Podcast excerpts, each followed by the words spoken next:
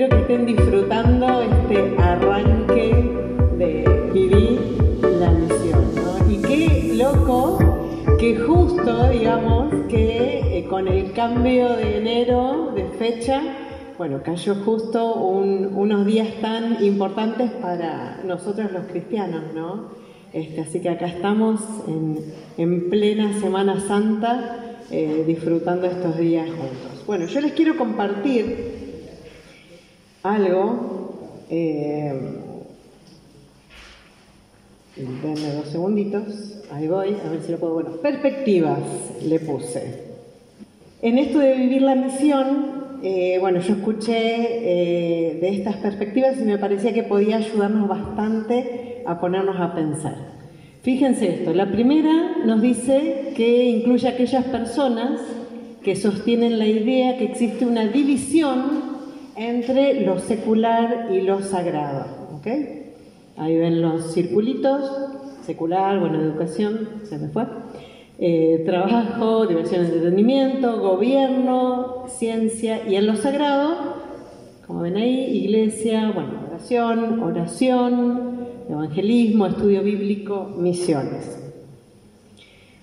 ¿De dónde viene esta, esta perspectiva de la división ¿no? entre lo sagrado y lo secular? Desde la era de la iluminación, el siglo de las luces, existen estas categorías distintas. Por un lado, los datos y las creencias tomado como algo totalmente opuesto. Eh, los datos, lo que se puede demostrar, lo que es objetivo, la gravedad, la velocidad de la luz, eh, lo cuantificable que se puede comprobar. Las creencias no puede probarse, son subjetivas, la existencia de Dios no se puede medir, probar o demostrar que existe, simplemente hay que aceptarla. Esta forma de pensar condujo a la división entre lo secular, ahí como ven, ¿no? lo mundano, lo temporal y lo sagrado, que se relaciona, bueno, como veían en los circulitos, con la religión, con una deidad, con algún propósito religioso. Bien. Ahí lo ven graficado de esta manera, ¿no? Bien, bien definido, ¿no? Nada que ver una cosa con la otra.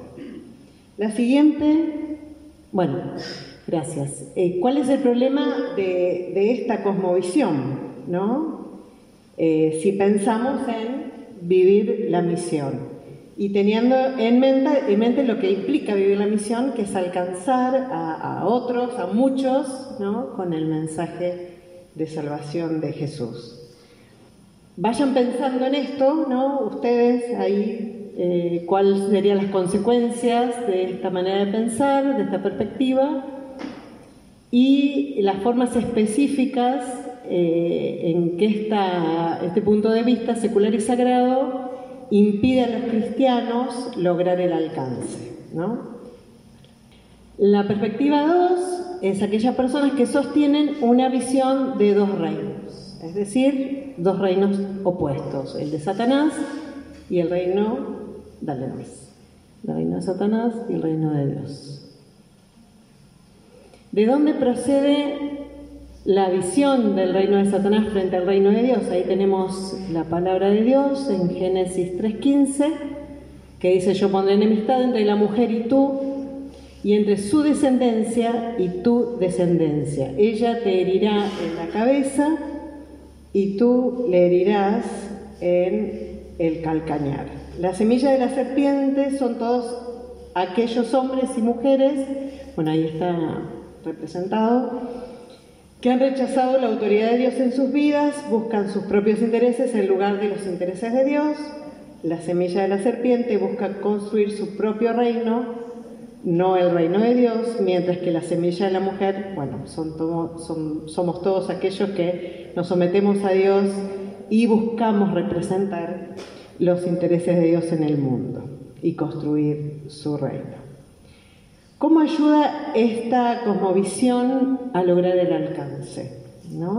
La perspectiva de los dos reinos, como, lo, están viendo ahí, considera a cada cristiano como un trabajador de por vida en construir el, reino de Dios. ¿no? Ya sea que una persona se una a una iglesia, a trabajar de tiempo completo como misionero, o sea ama de casa, o trabaje de su profesión, eh, si pertenece al reino de Dios, eh, el, compromiso con el alcance es permanente.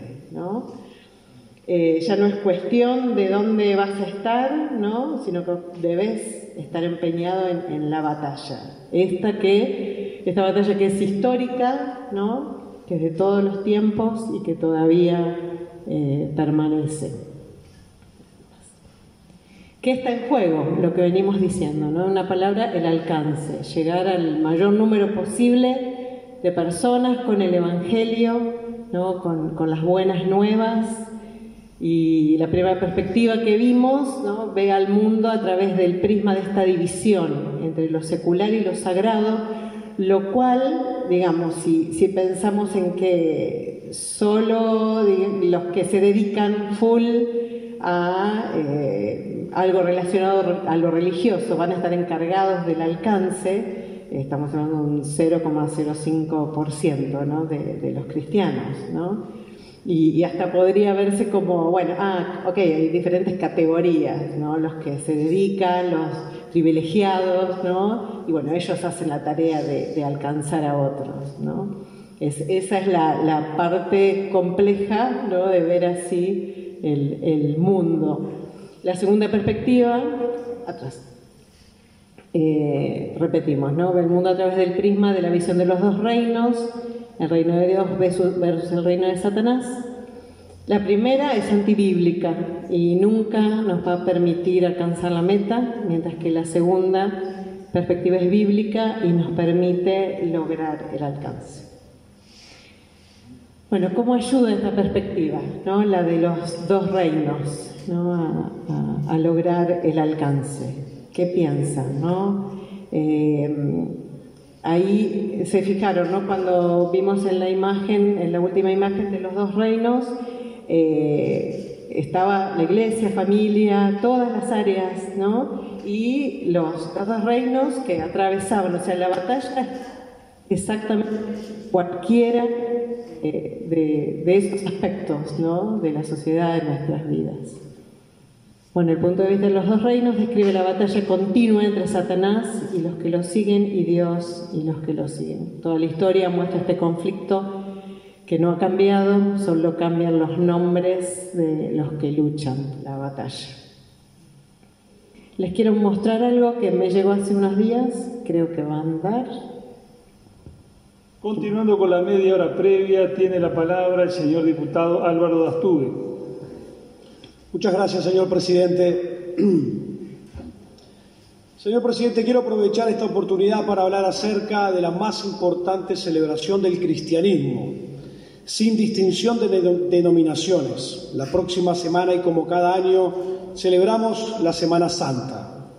Como todos sabemos, Semana Santa es la conmemoración que recuerda la culminación de la tarea de Jesús en la tierra. No se trata de una mera creencia.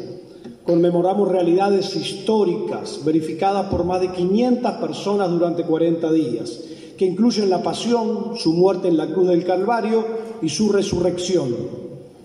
Recordamos sus palabras proféticas en las que anunció que su mensaje sería predicado en Jerusalén, en Judea, en Samaria y hasta la última de la tierra. A dos mil años de esta premonición, en esta sala todos somos testigos de este su fiel cumplimiento. El cristianismo no es un movimiento que se apaga, como muchos han pretendido a lo largo de la historia, sino un movimiento que crece y se expande, aún en los regímenes más hostiles y totalitarios. Cabe mencionar que en nuestro país, a diferencia de gran parte del resto del mundo, haciendo alarde de su consabida laicidad, logró en el año 1919 aprobar una ley que pretendió suplantar una fecha santa por una celebración turística. Consideramos que esto hasta el día de hoy, señor presidente, es una discriminación y una vergüenza que coloca a nuestra nación como un país que resiste legalmente la fe con la que nació. Hubiese habido muchas otras semanas para declarar Semana de Turismo, pero se eligió esta por una cuestión política ideológica. Se estima que existen en el mundo 2.600, millones de personas, uno de cada tres habitantes en el planeta que profesan a Jesús de Nazaret como Salvador, Hijo del Dios viviente, Creador del cielo y de la tierra. En esta honorable sala me atrevo a decir que muchos de los legisladores presentes creemos en ese nombre y esperamos su segunda venida. Bueno es traer a memoria las extraordinarias palabras expresadas de su boca y cómo queréis que hagan los hombres con vosotros, así también hacer vosotros con ellos. O aquellas que con toda certeza sentenciará, vengan a mí todos los que están trabajados y cargados, que yo les haré descansar. Coincidentemente con la Pascua cristiana se celebra en el mundo la Pascua judía. Ambas recuerdan la libertad. Para el pueblo judío se conmemora la independencia, la ruptura de las cadenas de la esclavitud en Egipto. Y para nosotros los cristianos la libertad de la esclavitud del pecado, lograda a través de la muerte de Jesús por los pecados de toda la humanidad en la cruz del Calvario. La, cristiandad celebra esta semana la victoria y la vida eterna testificada por la resurrección de nuestro Maestro. La muerte no lo pudo retener. Retumban, señor presidente, en estos días dichas palabras por el ángel a los testigos de la resurrección. ¿Por qué buscáis entre los muertos al que vive? No está aquí, sino que ha resucitado. Señor presidente, en nombre de legisladores que creemos en esta realidad. Agradezco esta oportunidad de honrar el nombre de Jesús, en quien creo y sirvo. Y señor presidente, solicito que mis palabras sean enviadas a Presidencia de la República, a las autoridades religiosas del país y a los medios de comunicación. Muchas gracias.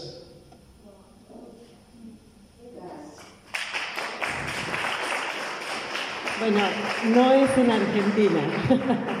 es en Uruguay, eh, la semana anterior a esta Semana Santa. Fuerte, ¿no? Eh, aprovechando estos, esos tres minutos y medio, creo yo, parecía un montón, ¿no? Tres minutos y medio hablando solamente, solamente de lo que Jesús significa para, para el cristianismo. Eh, definitivamente, el tener la visión de los dos reinos eh, que están en permanente batalla, es lo que marca la diferencia en, nuestra mirada de dónde nos movemos, independientemente de donde Dios nos, lleve, familia, vecindario, profesión, eh, ahí vamos a estar en plena batalla.